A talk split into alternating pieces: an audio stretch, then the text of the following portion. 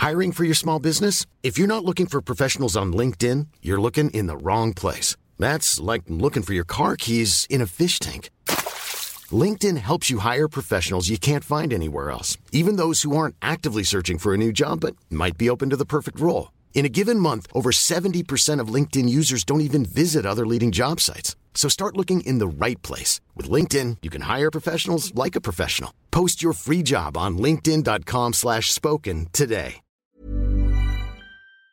Le conflit entre Booba et Magali Berda et surtout euh, les vraies questions légales et morales euh, que ça pose. Le gouvernement qui demande un effort aux Français pour économiser de l'énergie. Les adieux lunaires de Boris Johnson au Royaume-Uni ou encore euh, la poste qui délaisse les timbres. Salut c'est Hugo, j'espère que vous allez bien. On est parti pour une nouvelle plongée dans l'actualité en une dizaine de minutes. on commence avec le sujet à la une de ces actus. rapidement, on va parler du conflit qui oppose depuis des semaines le rappeur Booba et l'agente de candidat de télé-réalité Magali Berda. Alors, au premier abord, honnêtement, le sujet euh, m'intéressait peu, voire pas du tout, sauf que au final, vous allez le voir, ça pose beaucoup de questions intéressantes. Alors, pour vous donner un petit peu de contexte, on a euh, d'un côté Eliafa, alias Booba, qui a vendu plus de 3 millions d'albums, et de l'autre, on a Magali Berda, une femme d'affaires à la tête de l'agence d'influence Shona Evans, qui est spécialisée en fait dans les partenariats commerciaux entre des marques et euh, des candidats, notamment de télé-réalité. Et en l'occurrence, si on en parle aujourd'hui, c'est parce que selon Magali Berda, eh bien, Booba et sa communauté la cyberharcèle quotidiennement depuis des mois, en publiant des tweets moqueurs sur elle, des menaces de mort ou encore euh, des extraits de documents juridiques avec euh, son adresse.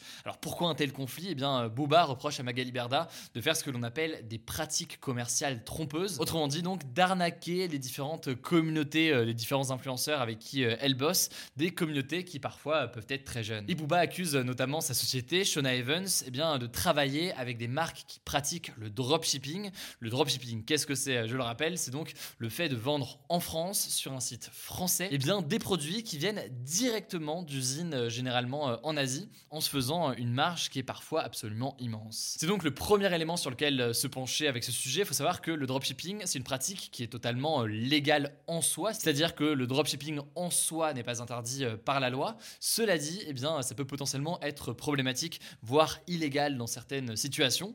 En effet, il y a beaucoup de produits vendus dans le cadre de dropshipping qui ne sont pas testés par les sites. En gros, les sites font parfois juste l'intermédiaire comme ça entre eh bien l'usine et euh, la personne qui achète sans même tester euh, le produit, ce qui peut forcément poser euh, problème. Et puis parfois, c'est des produits qui sont de très mauvaise qualité.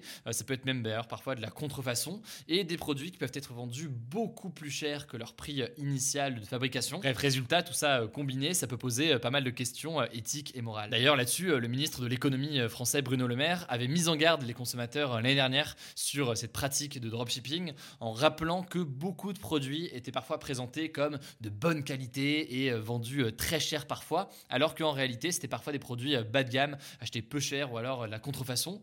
Il avait aussi rappelé que les influenceurs qui parfois faisaient la promotion, voire créaient eux-mêmes des sites de dropshipping, avaient une responsabilité particulière, notamment par rapport aux jeunes qui les suivent. Mais l'autre enjeu majeur que pose cette affaire, c'est le cyberharcèlement donc dont serait victime Magali Berda, forcément avec les réseaux sociaux le harcèlement euh, se fait aussi en ligne. Et d'ailleurs, selon une enquête d'Ipsos réalisée en 2021, 59% des Français, 59%, s'estiment avoir déjà été euh, victimes de cyberharcèlement. Mais le truc, c'est que le cyberharcèlement, vous l'imaginez, c'est considéré comme un délit aux yeux de la loi, et ce euh, depuis 2014. Les sanctions peuvent aller entre 1 an de prison et 7500 euros d'amende, jusqu'à 3 ans de prison et 45 000 euros d'amende, notamment selon l'âge de la victime.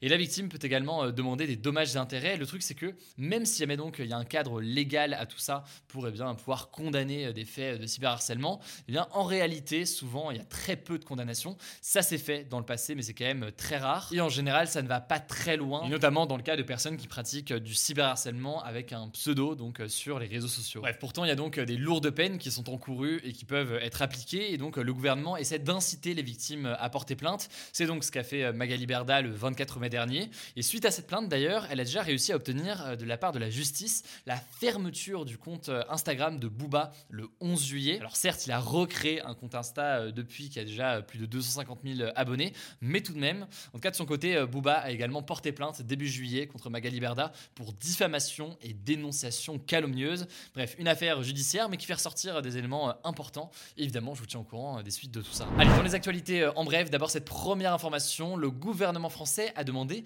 un effort aux Français pour économiser de l'énergie. En fait, le porte-parole du gouvernement, Olivier Véran, a cité euh, plusieurs petits gestes du quotidien, comme le fait de couper la Wi-Fi quand on part en vacances ou en week-end, le fait de baisser voire éteindre la climatisation, ou encore le fait d'éteindre la lumière le plus possible. Et si le gouvernement fait tout ça, eh bien c'est euh, par crainte d'une coupure du gaz russe, une coupure totale du gaz russe euh, en Europe. Ça risquerait forcément de provoquer des pénuries d'énergie. Et donc là, eh bien, le gouvernement aimerait bien que la consommation d'électricité des Français, dont une partie se fait à base de gaz, eh bien, diminue, tout comme celle du chauffage. Alors c'est que des recommandations, mais tout de même, ça a fait beaucoup réagir, puisque certains estiment que le gouvernement devrait plutôt s'attaquer aux plus gros consommateurs, et notamment euh, aux plus grosses entreprises. On parlera du coup euh, de ce débat dans quelques jours. Deuxième actualité euh, en France, l'agence du médicament a incité les personnes qui ont constaté des troubles de leur cycle menstruel après avoir été vaccinées contre le coronavirus à aller déclarer via un formulaire auprès de l'agence. En fait, il y a des milliers de témoignages de femmes qui circulent depuis le début de la pandémie et surtout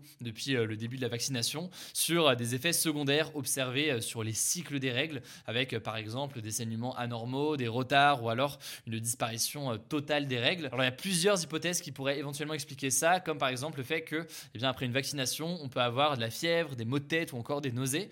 Or, eh bien, tout ça, combiné parfois à du stress, peut avoir un impact sur le cycle menstruel. Après, pour autant, l'agence du médicament euh, n'a pas établi aujourd'hui euh, de lien direct entre le vaccin et ces troubles, euh, surtout que ces troubles liés aux règles peuvent être multiples, mais tout de même donc ils veulent en savoir plus et creuser le sujet, d'où donc ce formulaire qu'ils ont lancé pour ceux qui veulent témoigner, et évidemment on verra ce qu'il en est. Troisième actualité en France désormais, l'Assemblée nationale a voté cette nuit ce que l'on appelle la déconjugalisation de l'allocation adulte handicapé. Alors de quoi est-ce qu'on parle ici? En fait c'est une aide qui est destinée aux personnes en situation de handicap, et euh, quand ces personnes étaient euh, mariées, eh bien, le montant dépendait des revenus euh, de leur conjoint.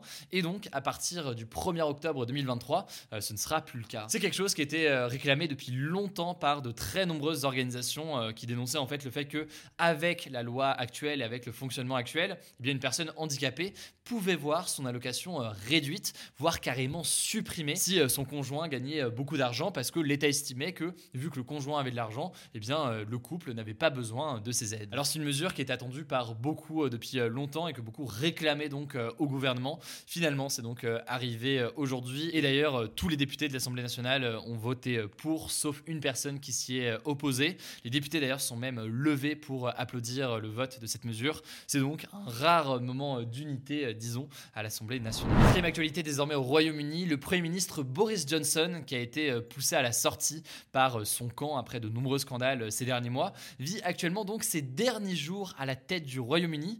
Et hier, eh bien, il a fait euh, ses adieux au Parlement britannique. Il l'a fait dans un style assez particulier, en clamant euh, notamment Hasta la vista, baby, à la fin de son discours. Mr. Speaker, uh, I want to thank everybody here and hasta la vista. Baby. Alors comment ça se passe désormais pour le remplacer? En gros, euh, le prochain Premier ministre, ce sera quelqu'un issu du parti euh, conservateur, puisqu'en l'occurrence, au Royaume-Uni, c'est le chef du parti qui a la majorité à l'Assemblée nationale qui euh, devient Premier ministre et donc qui gouverne. Il y avait huit candidats en lice jusqu'ici au sein du parti conservateur. Finalement, ils ne sont plus que deux après un premier vote des députés. Il y a d'abord l'ancien ministre des Finances, Rishi Sunak, et il y a aussi la ministre des Affaires étrangères, Liz Truss. Alors Rishi Sunak, il est plutôt euh, pro-européen et plus favorable d'ailleurs à une hausse des aides sociales que euh, Liz Truss. Liz Truss de son côté est une fidèle vraiment euh, de Boris Johnson et elle a voté notamment pour que le Royaume-Uni sorte de l'Union européenne. Bref, on connaîtra donc le nom du Premier ministre ou de la Première ministre le 5 septembre après un vote des adhérents du Parti conservateur. Cinquième actualité, toujours politique, chez un autre voisin européen, on part en Italie. Le Premier ministre italien Mario Draghi a démissionné hier. En gros, il était à la tête d'une coalition de partis, donc des partis qui s'étaient mis d'accord pour s'allier et pour gouverner ensemble l'Italie. Sauf que eh bien, cette alliance s'est fissurée ces derniers jours à cause de différences de vision. Alors Mario Draghi avait déjà déposé une démission la semaine dernière, on en avait parlé dans les actus du jour. Cette démission n'avait pas été acceptée par le président italien, mais cette fois-ci ça a été donc accepté. L'Italie traverse donc une crise politique. Le gouvernement actuel reste en place en attendant pour la gestion disons, des affaires courantes, le temps qu'un nouveau gouvernement soit formé. Évidemment, là-dessus, vous le savez, je vous tiendrai au courant. Dernière actualité pour terminer, et c'est la fin d'un symbole en France. La Poste a annoncé que euh, la version physique de son timbre rouge allait cesser d'exister. Euh, c'est un timbre qui garantit en fait la livraison euh, de la lettre le lendemain de l'envoi.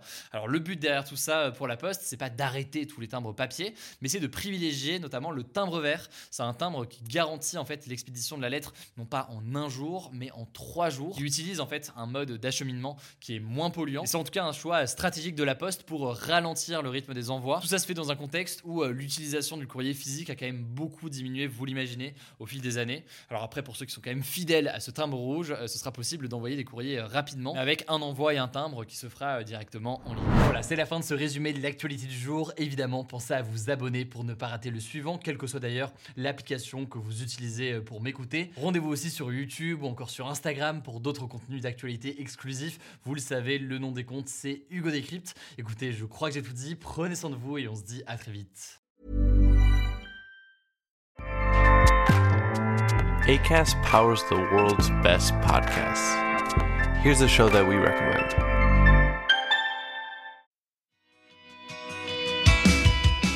Hi, I am Dori Shafrir, the co host of the podcast Forever 35, which is all about the things we do to take care of ourselves. And starting next week, we have a new co host. It's me. I'm Elise Hugh. I am an author, journalist, and a podcaster. Yay! Elise and I are going to be getting into a lot of the same topics that we've always talked about on Forever 35, like skincare, like getting older, and of course, Forever 35 faves like butt care and Costco. She said Costco. I said it. I'm so excited to be coming along on this journey. I am so excited to have you. So listen to Forever 35 wherever you get your podcasts.